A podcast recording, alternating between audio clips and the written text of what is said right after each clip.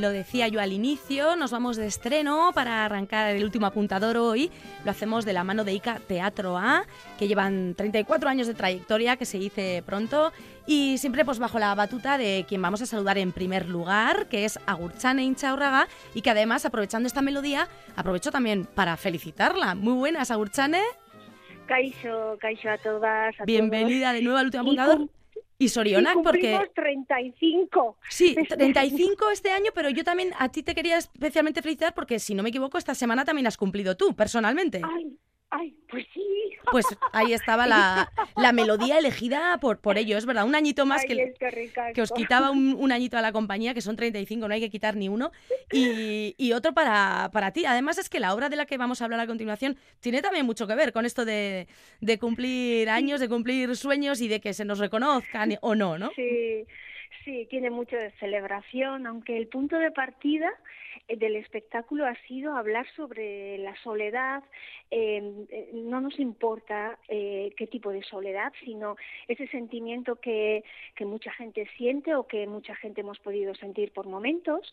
Y entonces era un poco un canto a, a poder, aunque sientas esa soledad a- que, que puede producir eh, miedo, dolor, tristeza y tal, esa capacidad que tenemos de abrir una puerta y de abrirnos al mundo y de decir, venga, hay que seguir adelante y seguro que ahí encuentras a alguien, ¿no? Sí. Y en este caso, pues se trata de una, perdón, una chica, eh, una niña, una anciana, bueno, que la gente lo, to- lo vea como desde sus ojos, qué edad tiene, pues es el día de su cumpleaños y, y está emocionada esperando, pero de repente nadie llama a su puerta, entonces se encuentra sola y, y, y bueno, decide abrir esa puerta, ¿no? Ajá. Eh, y bueno, creo que es un punto de partida muy bonito porque todos cumplimos años, Pues sí. de momento. Sí, sí, y que aquí. sigamos haciéndolo, ¿no?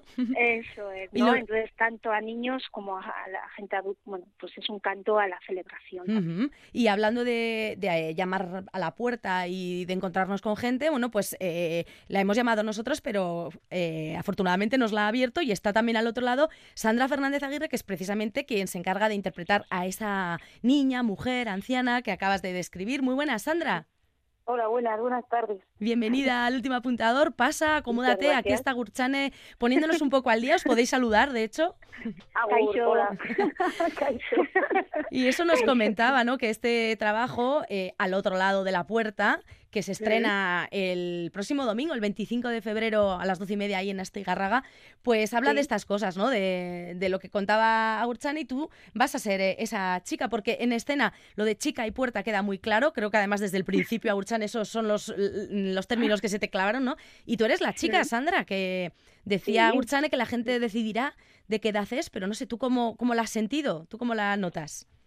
Pues bueno, yo estoy intentando hacer un trabajo, bueno, hacer un trabajo físico y gestual eh, sin texto, que solo está, habla la música y, eh, y- y mi cuerpo y mi expresión, pues a veces a veces igual tiendes a aniñar, ¿no? La, a aniñar al personaje o, y, y no quería, eso le quería decir, a- le decía siempre a y no quiero que sea una niña porque soy una mujer. Y mm, ella me decía, bueno, lo bueno es que cada persona te vea como la, la propiedad que ella tiene, que te puedas identificar con ella en cualquier en cualquier momento de tu vida. Y bueno, pues eh, así así es. Yo creo que sí ha sido, o sea, jugar con el, la expresión eh, física, con la, el rostro, pero sin llevarlo a un súper estereotipo de niña o de persona mayor o adulto, de persona anciana, pues bueno, que pueda en- encajar Ajá, que, en, en un término medio. que todo el mundo se pueda sentir identificado ¿no? en algún momento Sí. con él y además eh, saber que, que el público, como decía Urchane, pues está enfocado a ese público desde el infantil, de cuatro añitos Mm. en adelante, hasta cualquiera, Sí. evidentemente, que se quiera acercar a, a disfrutarlo. Y lo de las ideas que yo comentaba, Urchane, cuéntanos, porque ¿cómo, cómo surge el proyecto? Creo que nace eh, el año pasado ya, en enero del 23. Y, y desde Deva os piden hacer un proyecto, ¿no? Cuéntame cómo, Sí, cómo aparece la idea. Bueno, pues fue una llamada que nos dijeron, jo, mira, eh, nos gustaría algo de 20 minutos. Bueno, eh, una cosita como íntima para calle y tal, y, yo me puse, pues en, ese momento ya mi cabeza empezó como a funcionar y, eh, y pensé, bueno, a ver, ¿qué, ¿qué tengo yo? ¿Qué tengo yo? También un poco por el tema de la sostenibilidad, de, de no estar siempre creando materiales y tal, ¿no? Y de repente eh, me vino a la cabeza una puerta, ¿no? Una puerta que, que en realidad eh, la utilizamos eh, por primera vez en, en cuaderno azul o cuaderno en blanco y por el año 2016 que lo estrenamos y entonces dije, esta puerta tiene que ser maravillosa. Y entonces ya pensando, y me apetece hacer algo eh, para, eh, o sea, sin texto, ¿no? Me O sea, pues porque llevo los últimos años con espectáculos de texto y tal, y yo siempre también eh, me gusta, o sea, sobre todo me gusta el teatro físico, la danza, el movimiento, el cuerpo, ¿no? La expresión del cuerpo. Y, y bueno, y ahí automáticamente pensé en Sandra, con la que ya había trabajado en, en Charriboda y, y bueno, me pareció que podía ser pues bueno, algo bonito verla a ella eh, frente a una puerta y, y, pensé, una puerta cuando se abre es que te puedes encontrar de todo. Entonces le llamé y le conté solo esto. y, y en un principio tenía en mente como un big bosser para crear son, sonidos y tal, pero luego ya cuando empezamos, Sandra me dijo, jo, ¿por qué no le llamas a Unai?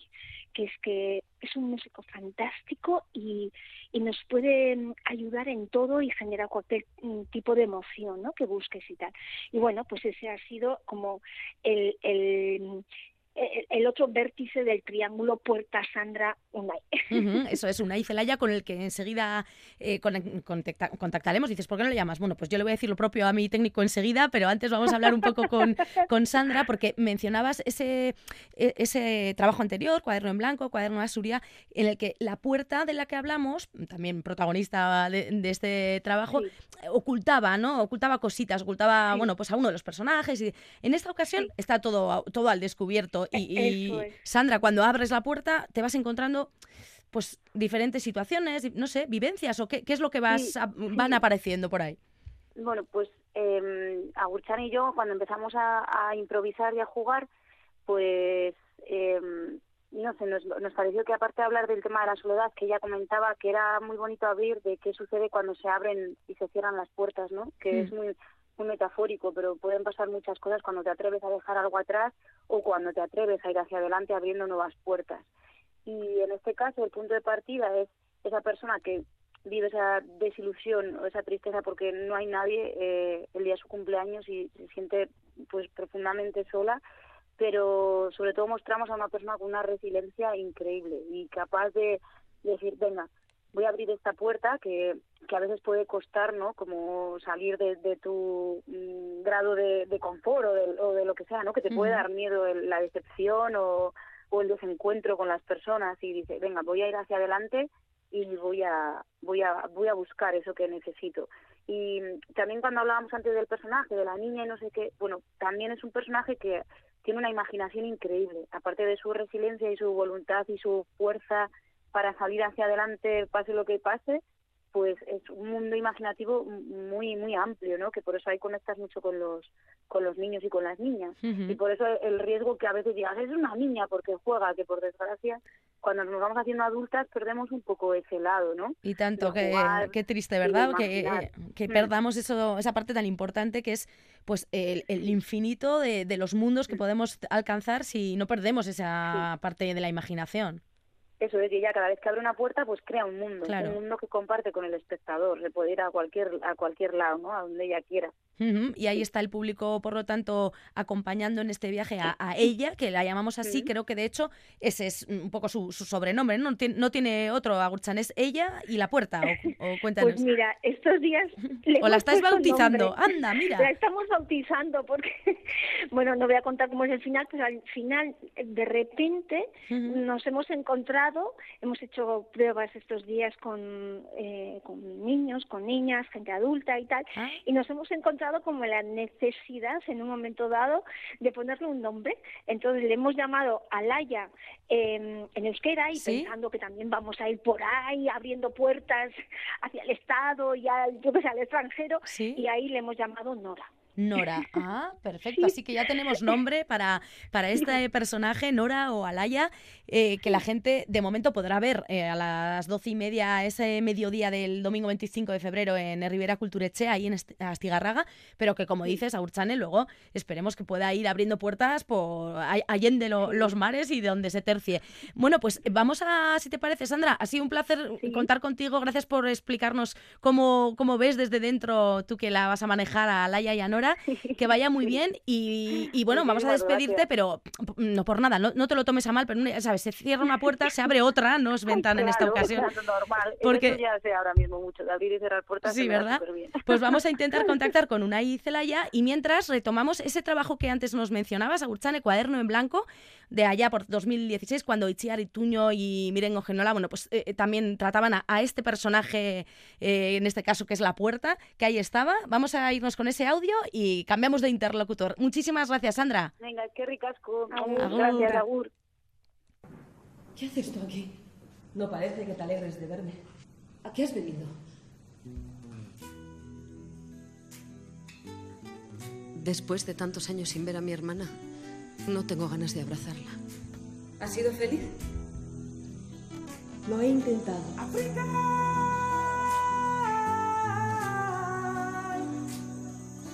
¡África! No he follado tan a gusto con nadie en mi vida.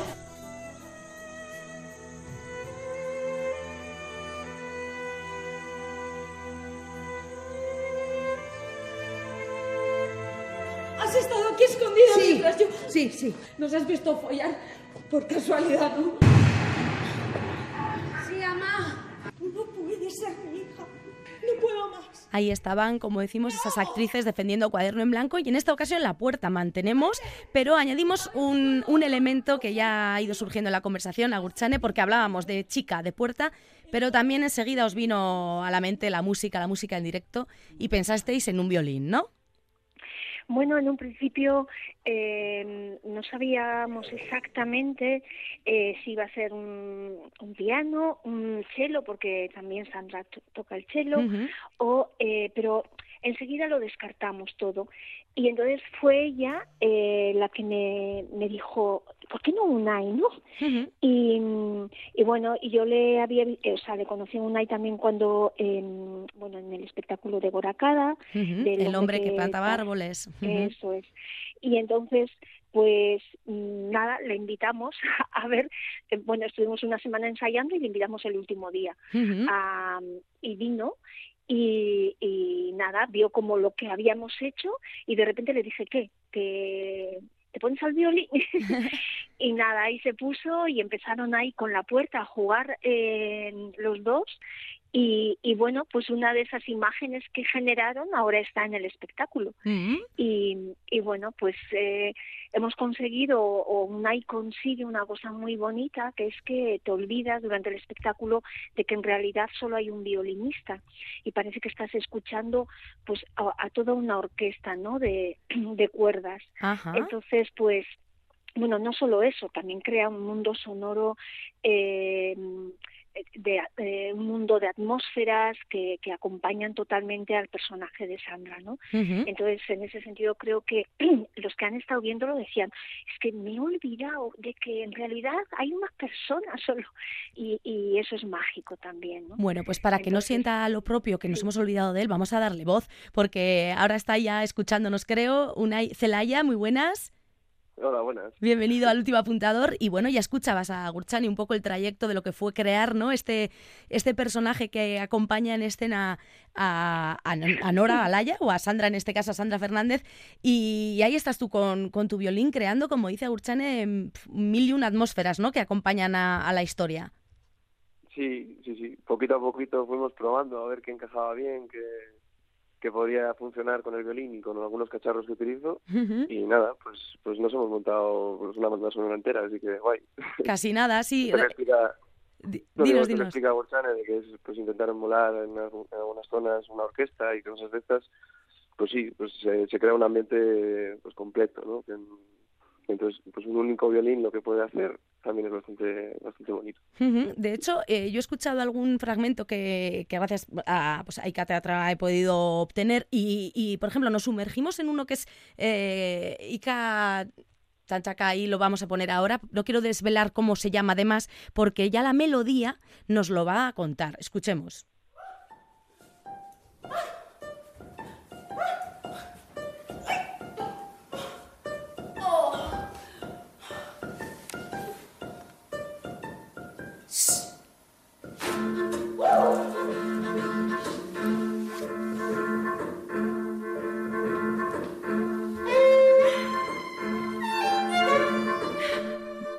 Está esta melodía inconfundible. Eh, la de Cantando bajo la lluvia, Singing in the Rain, ahí eh, interpretándola, Unai, no sé, eh, ¿forma parte del, trabajo o esto ha sido, bueno, pues fruto del trabajo previo para luego el espectáculo? Cuéntanos. no, pues esto fue voy a llamarlo así un capricho de Agustana que dijo, oh, es que estamos jugando aquí con la lluvia tal, pues pues cantando bajo la lluvia, ¿no? Claro. Entonces, pues bueno, pues construir eso fue, bueno, pues no sé, estoy acostumbrado a ese tipo de, de, de reaccionar rápido, entonces pues con una pequeña base, con cosas que se diferencian entre ellas, pues el pichicato del principio, luego pues, esos golpes de arco que hago, pues nada, pues hago una base, esto, esto es lo de la pequeña orquesta esta que creamos, y nada, pues, pues de repente va cantando bajo la lluvia. Ahí está, Urchane, ¿eh? ¿Cómo, se quita importancia aquí Unai, como antes decía, con estos cacharros y el violín, el pichicato, el golpe de arco, pero y, ahí nos sumerge, y además literalmente en este caso, eh, en, esta, en esta banda sonora tan reconocible, y que además mm, pues también nos pone como casi a bailar, ¿no? Bueno, pues eh, en mi caso yo tenía como muchas ganas de de utilizar, por ejemplo, cuando surgió lo de la lluvia, es que automáticamente dije, ay, esta canción, que en mi infancia yo era una loca de los musicales, de Jim Kelly, Fred Astaire, me lo tragué todos. Entonces me parece como ahora, de repente verlo, hombre, yo ya sé que es para cierta, gente de cierta edad, ¿no? Que lo va a reconocer, pero bueno, creo que esta, en este caso creo que esta canción es mundialmente conocida y otras genera más, generaciones más jóvenes también lo van a reconocer, ¿no? Pero sí que hay como un pequeño homenaje a a, este musical, también a las películas de Charlotte, eh, a la película de App. Bueno, sí que ha habido un mundo cinematográfico sonoro que, que hemos ido utilizando. Y qué chulo, ¿no? Una, y es lo que tú decías, de, no, me lo dijo y yo enseguida lo cojo y tienes esa capacidad, ¿no? De, de, de adaptarlo, ¿no? A de tu prolongación, tu violín, ¿no? De repente empieza a sonar lo que te, lo que te acaban de pedir. ¿Qué, ¿Cómo, cómo de ibas a comentarnos algo acerca de, de Cantando bajo la lluvia? No, no, iba a decir que en general todo el entorno del, del teatro, o sea, de esta obra de teatro, hmm. es bailable, o sea, está todo muy pensado con coreografía, o sea, no quiere decir que sea toda una danza, pero bueno, pero como hay música y no hay ese texto, entonces hay como mucha relación del movimiento y la música. Entonces al final, pues el bailar surge solo, uh lo pide la propia obra. Qué chulo. Bueno, pues la gente podrá empezar a, mover por lo menos el esqueleto o, un poquito el pie así, siguiendo el ritmo de, de, lo que nos proponga Unai Celaya, junto a Sandra Fernández Aguirre ahí en escena el domingo 25 en Astigarraga a las doce y media. Pero bueno, luego esperemos que vayáis ahí abriendo puertas, como decíamos antes, para poder disfrutarlo a lo largo y ancho de momento de, todo el territorio, de todo lo que se tercie. Ha sido un placer recibiros a Urchane Inchaurraga, que está al mando ahí de, la dirección, entre otras cosas, también de la dramaturgia y de la puesta en escena y demás. Y, lo dicho, y también apuntar que es tanto de sala, en estos momentos de frío y tal, como de calle. Así que podremos ver a las puertas también al aire libre, ¿verdad, Urchane? Sí, bueno, la idea es hacer una segunda versión que no va a ser lo mismo, eh, porque la calle tiene sus eh, reglas y, su manera de hacer, su otra manera de hacer. Y, y bueno, pues la idea es luego ya estrenarla eh, en, en Leyó, en la Humorea Soca, pero para en versión en calle. Pero ahora mismo estamos súper centrados en, en, la versión de sala que creo que, que, está quedando muy bonita. Y yo animo a la gente de, bueno, de Astigarraga, de alrededores, de el que quiera tener un plan de domingo, pues me parece que puede ser chulo venirse a Astigarraga, luego tomarse una sidra y, eh, y queso y membrillo y desde luego, sí, pues sí, sí.